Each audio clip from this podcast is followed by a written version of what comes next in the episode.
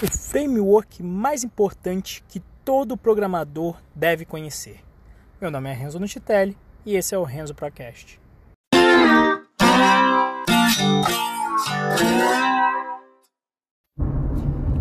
Nesse 11 de abril eu estou saindo aqui de um evento na Local Web em que eu fiz uma palestra e eu queria falar de soft skill para a galera de técnica, mas tinham três trilhas no evento e aí eu mandei o clickbait, que é o título desse podcast aqui agora. Só ligeiramente diferente que eu coloquei, eu não coloquei ano aqui no podcast, porque no título do podcast não faria sentido colocar o ano se alguém estiver ouvindo isso não em 11 de abril de 2019.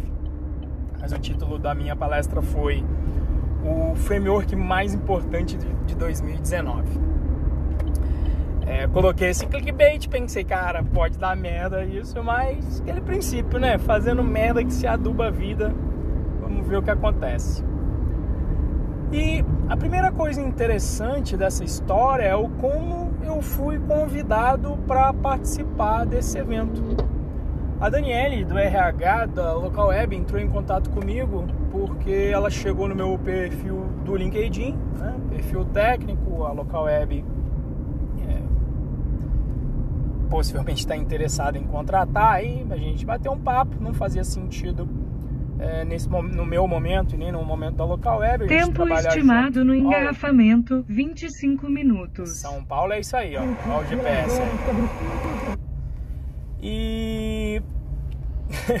enfim, até me desconcentrou aqui. Mas enfim.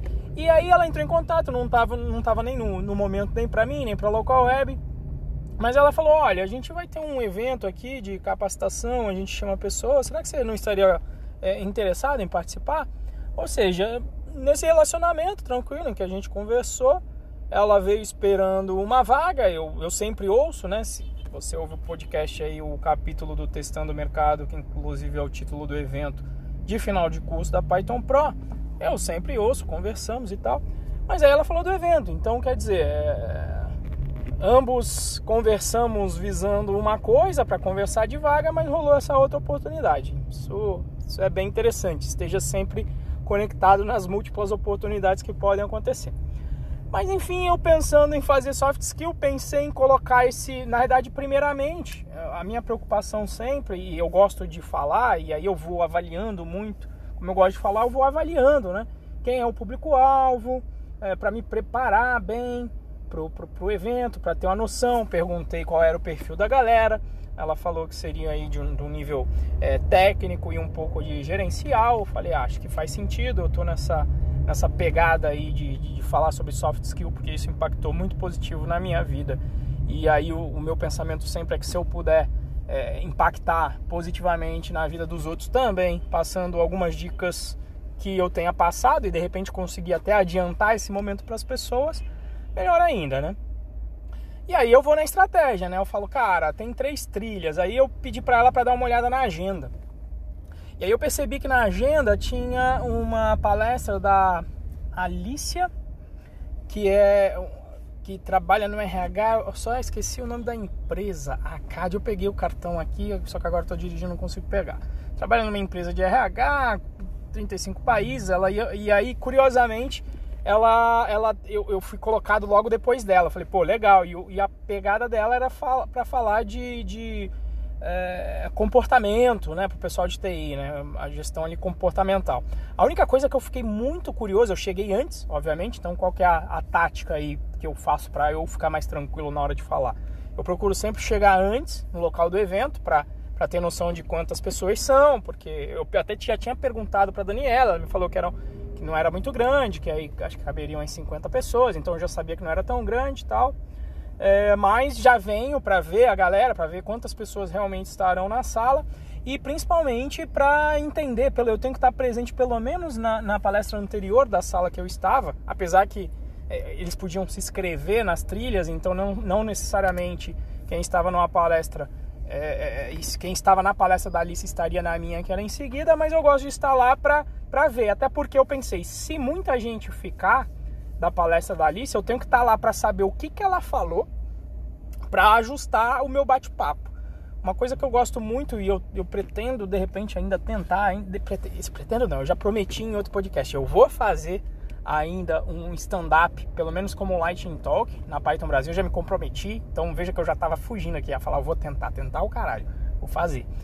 E aí agora eu já tenho, sei lá, treinado mais isso levando os itens só escritos no celular e isso é muito bom, porque se você leva a, se você leva slide, principalmente slide escrito, você não consegue sair do teu roteiro. Né? E se eu fosse ser repetitivo com os assuntos da Alice anterior, eu não ia entreter o quem nesse momento de apresentação é meu cliente, que são as pessoas que estão me ouvindo. Então fui, achei legal e até participei da palestra da Alice, falar, ah, qual é a parte de comportamental que vocês acham que é importante, né? Aí aquele na verdade nem durou o silêncio porque eu já falei logo, sabia que a galera ia ficar meio tímida, já mandei um comunicação, aí ela mencionou de, de comunicação, de negociação, coisas que eu ia mencionar na minha palestra, falei, beleza, não preciso falar tanto disso. Né? E só que aí eu fiquei curioso se eu, eu queria ter é óbvio, não tem, não tem a liberdade, não conheço a Alicia, mas eu, eu tinha, tive a curiosidade dela perguntar qual era o perfil da galera que estava ali. Ela não fez essa pergunta, ela não, não perguntou pro público dela quem estava ali, né? Mas o que eu percebi é, acabou a palestra da Alicia sobre, sobre a parte comportamental, saiu todo mundo e aí entraram as pessoas que se inscreveram para minha palestra. E aí eu já logo declarei ali a, a questão do clickbait, falei, pessoal, né, me apresentei e aí já perguntei, é, na verdade perguntei quem ali era da área de TI, um, todo mundo, basicamente, não tinha ninguém de gestão, né? Falei, puta, o clickbait funcionou, né? até uma galera mais nova, então a primeira parte do plano funcionou. Aí eu declarei ali já, falei, ó, na verdade devia ter falado, eu tinha pensado em falar, mas na hora eu esqueci. Eu falei que se eu tivesse slide eu ia colocar o Serginho Malandro ali para dar um yeah, yeah! Mas eu esqueci de mencionar, né? É, na hora de mais de improviso só com quando eu esqueci, mas enfim, fica para a próxima. Uh, mas aí, enfim, falei para eles, comecei perguntando é, por que diabos que eles estavam fazendo ali, né? Aí aquele momento de quebra-gelo sempre demora para alguém é, participar em geral nesse início, o pessoal fica meio acuado. É, e é engraçado isso, né? Porque quem é para estar tá no cagaço é sempre quem tá ali na frente, é a gente que fica no cagaço. E, mas quando você passa pra plateia é engraçado, porque aí todo mundo fica acuado. Então eu que sou um cara tímido, quando a galera fica tímida de não falar, eu fico mais tranquilo até. Falo, bom, se o cara tá sentado ali, tá no cagaço, então estamos todos no cagaço aqui nessa sala. É, mas enfim. Aí eu falei, o que, que esperava, galera? Para saber qual é o framework mais importante, tal, tal, tal. Eu falei, então, gente, isso aqui é um clickbait. falei, desculpem. Né? Eu perguntei para eles é, qual era a etimologia da palavra framework, né? E aí tem a etimologia, que alguém falou lá, pô, é uma biblioteca usada para resolver um problema, e aí exatamente, né? É, para orientação a objetos, quando você vai na definição do Java lá, conjunto de classes e, e códigos que resolvem um problema e deixam a implementação do, do problema uniforme, né? Dá uma forma de solução. Só que tem um outro termo de framework que ele é mais amplo, que é o você dar um, um, solução, ou até no Wikipedia tem uma parte bacana, né? É, é deixar explícito o que fica implícito na resolução de um problema complexo. Né? E essa, essa era mais a minha pegada. E aí eu fiz uma.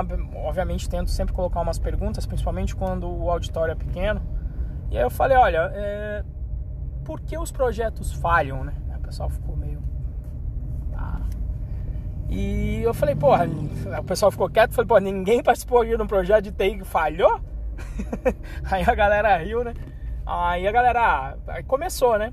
Ah, falha por causa do gerente. Falha porque não teve planejamento. Falha porque. Eh, em geral, acho que foram isso, mas. Falha porque não, não resolveu o problema do cliente. Esse foi bom, né? não resolveu o problema do cliente, é, falha ali e tal. Aí eu perguntei, né, provocando, falei, então deixa eu ver se... E, e, e, o engraçado foi também, na hora que eu falei que era clickbait, principalmente a galera mais nova, né, hoje em dia eu fico olhando as expressões para tentar captar como é que tá a plateia, já fez aquela expressão de nojo praticamente, né? Puta que eu pariu né? Eu até falei, eu falei, quem tava aqui, ninguém tava, só tinha acho que um ou dois ali que estavam presentes na da Alice. Eu falei, tá vendo? é por isso que eu tenho que fazer clickbait, porque a Alicia falou, colocou no título dela que ia falar sobre questão comportamental de RH. E aí eu coloquei a questão, né? Ah, galera de TI, não precisa dessa porra de RH, né? Isso aí é besteira, comportamental. Não precisa, eu manjo de TI aqui, esse é o problema que eu resolvo, né? E, e aí eu falei que era por isso que eu tinha colocado o clickbait, mas eu falei, ué, mas deixa eu ver se eu entendi.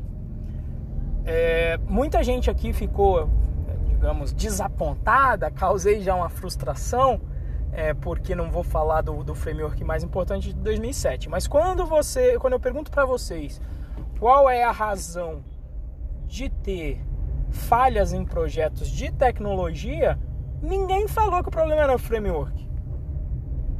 E assim, eu conheço empresas que estão dando certo com Java, com Python, com COBOL, com linguagens variadas e com frameworks variados.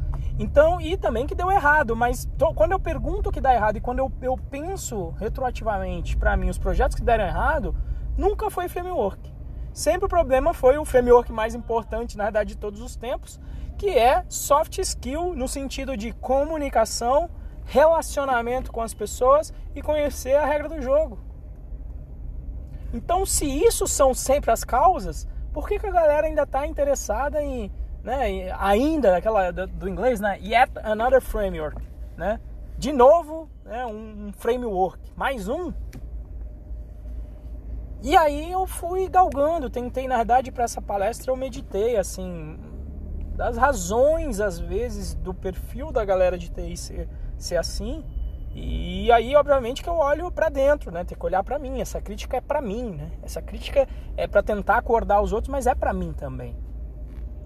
E na minha avaliação, eu fui voltando até no processo escolar, né? Como é que funciona aí o processo escolar? Ensino fundamental, meu. É, no ensino fundamental, você vai lá, são te passadas as matérias, você tem que estudar sozinho para uma prova, né? E tira as notas, e eu era muito bom nisso.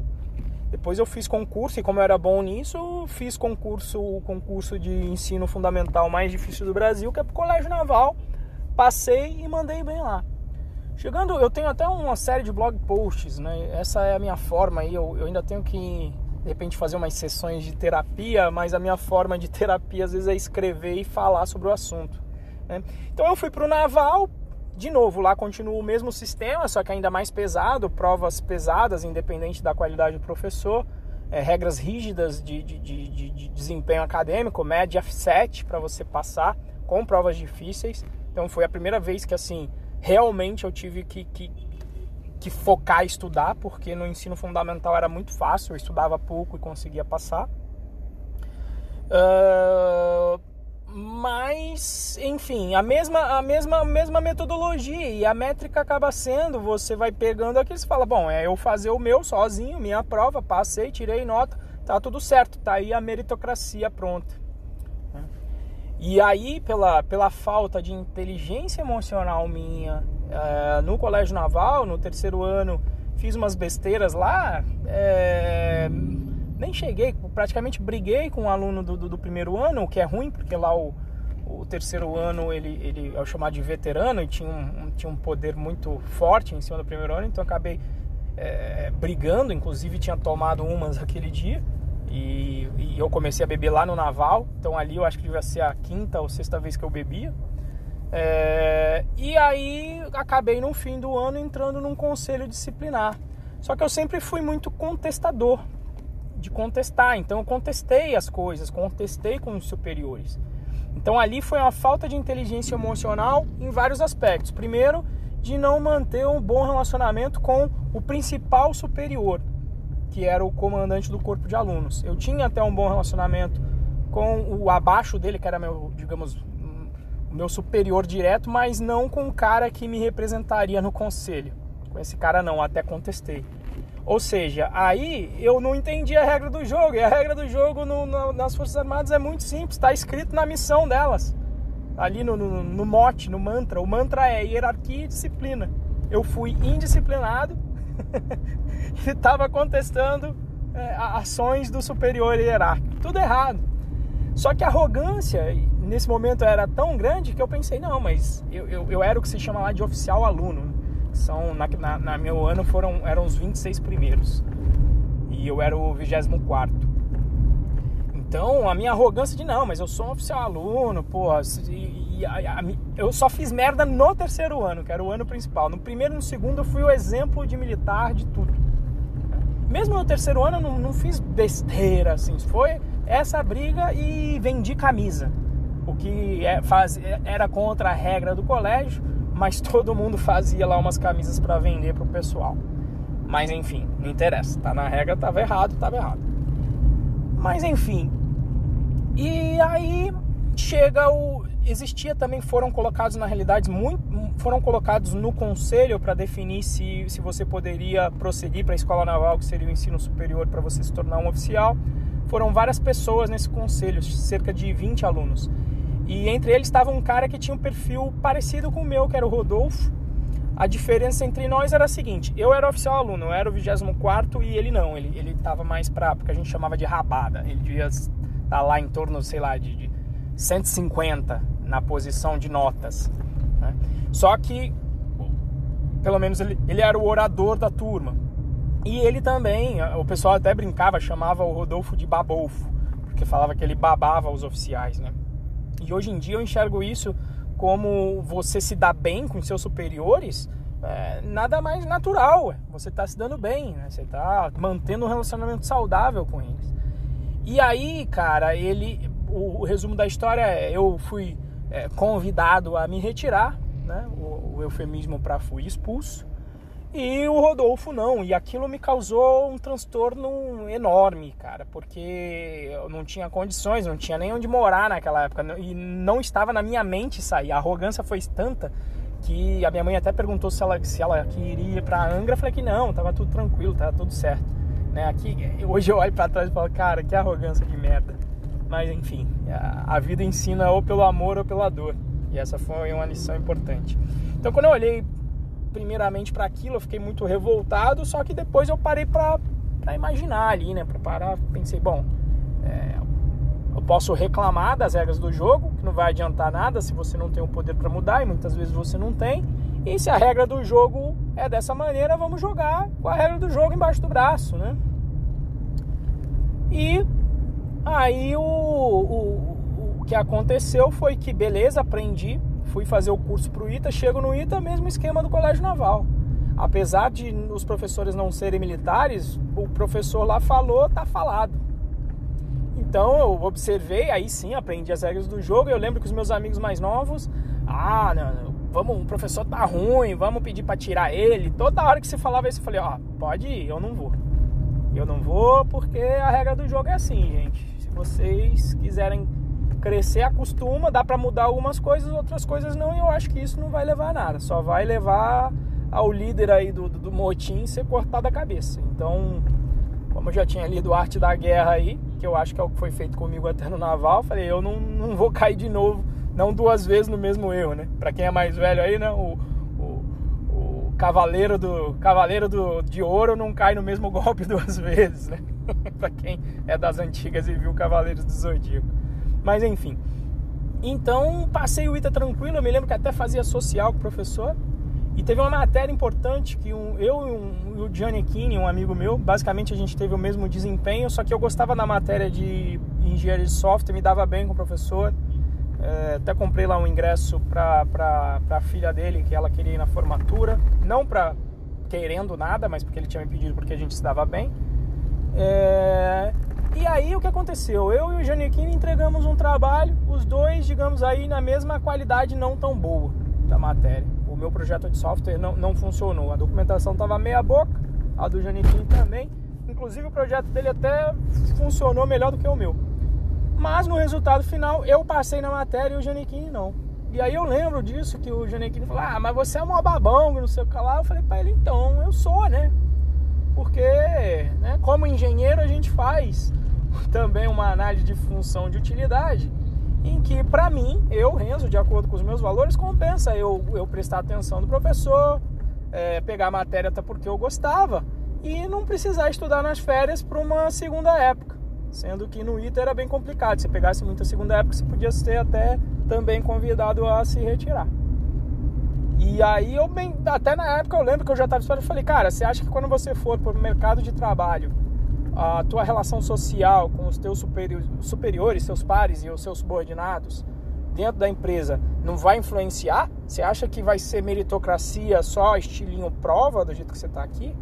É, então fiz esse fiz essa pergunta na época e, enfim e agi assim. E aí quando você vem para o mercado, né, você vê, ou seja, o mesmo sistema desde o ensino fundamental até o até o superior você se dá bem ali, você tem que estudar sozinho, resolver o problema sozinho, né, com as questões técnicas. E quando você vem para o mercado, qual que é o objetivo da empresa? Foi até uma pergunta que eu falei, qual que é o objetivo da empresa? Aí alguém mencionou, acho que foi até a missão da, da local web, né?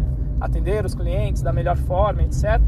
Então, veja, na missão, primeiro, um, não tá um framework. É sempre o cliente, o cliente é quem é o verdadeiro dono de tudo. Ele que manda em tudo, manda no mercado, é o cliente. Ou seja, tem a ver com você entender empatia, saber o que o cliente quer, saber as dores dele. Não faz sentido você fazer um software se você não sabe quais são as dores do cliente. Então, esse é um primeiro ponto. E o segundo é que você tem que fornecer essa solução em conjunto com a empresa inteira. Você tem que manter o negócio para resolver a dor. E nesse manter o negócio, você vai ter que negociar, dialogar com a sua equipe de TI, com a galera do RH, com a galera de vendas. Você vai ter que negociar. No mínimo, no mínimo, mesmo que você seja um técnico, não, só vou fazer a coisa técnica. Você é o executor de demanda, só vou fazer a coisa técnica. No mínimo, você vai ter que negociar seu salário na hora de entrar. Se você não negociar, você vai ganhar menos. Então, assim, e, e essa parte de soft skill para mim nos últimos, eu diria aí nos últimos 5, é, 6 anos, fui aprender isso tarde, talvez com uns 30 anos só. E, e assim, é, a intenção é justamente que você que está ouvindo aí, que, que tá mais novo que eu, fique com isso na mente. E para quem está mais velho, mas não tem essa noção também, nunca é tarde. Isso foi o que impactou na minha carreira e na minha vida pessoal. Me fez eu me relacionar melhor com as pessoas do meu convívio social, com os meus amigos, com a minha mãe, com a minha esposa. Acredito que até me faz um pai melhor, acredito eu. E o resultado no profissional foi absurdo, porque aí você começa a negociar, começa a conversar, começa a ter empatia pelo outro, entender quais são as razões dele. E aí usa a parte de hard skill, de programação, para manter o negócio. Aí você está gerando valor. E aí você vai conseguir negociar é, valores, falando em termos de valores. Eu vou dizer que quando eu saí da Fatec para a Red Hat, eu vou dizer que o meu salário ali foi, virou cinco vezes mais. E quando eu saí da Red Hat para a Price, o meu salário praticamente dobrou. Tá? E não só por conta da oferta, até porque também eu mudei de, de CLT para PJ, que foi a série de podcasts e a live que eu já fiz nesse momento, eu fiz no dia 9 de dezembro. Procura aí Tech Talk Python Pro, é, CLT versus PJ. É, então, mas enfim, mas mesmo assim, mesmo, mesmo a parte então do ganho maior foi estudar as regras do jogo, que é a parte de CLT e PJ. Nada a ver com tecnologia. Ah, o único mote que eu coloquei na tecnologia nessa talk foi fazer um, um Jupyter Notebook para comparar tudo, para comparar a legislação com, com CLT, com PJ simples no anexo 3 e PJ no anexo 5. Então, então foi bem interessante. Teve gente que depois eu bati um papo lá, fui comer uma pizza com o pessoal ali no, no final do evento que tinha do próprio evento, bati um papo. É, fico muito honrado e agradeço sempre pô, sempre não, mas muitas vezes aí, desde que eu mudei a minha seara, de não falar tanto de tecnologia, no início causa um baque, mas sempre veio alguém, vem um cara lá que falou, pô, Renzo, é, foi a melhor palestra que eu vi aqui hoje. Porra, eu agradeço e fico muito contente com isso. Ou seja, o feedback do meu cliente naquele momento, que ali o meu objetivo é passar alguma informação, entreter a pessoa, tentando ali, por isso que eu acho que é, tentando colocar umas piadas em um modelo um pouco é, stand-up é bem interessante, porque uma das funções é você entreter, o cara tá ali trabalhando no dia a dia, maior, porra, clima daqueles às vezes mais tenso, então você dá uma relaxada, mas ao mesmo tempo passa uma informação que é importante. E aí quando eu converso com as pessoas, e eu sei que ali eu conversei com, com cinco, conversei ali com, com Alan, com Fábio, e, e aí eles acharam que foi bem relevante a, a palestra, pegaram ali alguma coisa, troquei alguns cartões. Então fiz o meu trabalho de, no, no pouco tempo que, eu, que você tem como palestrante, uma horinha de entregar um valor, tentar chamar a atenção para uma coisa que foi importante para você e que você gostaria que fosse importante para o outro também. Então, se você, esse daqui realmente me empolguei, foi o episódio mais longo, estou aqui, já está dando o 26 minuto desse podcast e o resumo é: se você tá achando que só com hard skill você vai safar, você vai conseguir chegar longe e não está olhando a sua parte de comunicação, negociação e entendimento das regras do jogo, você não está sendo um pró, não está sendo um profissional.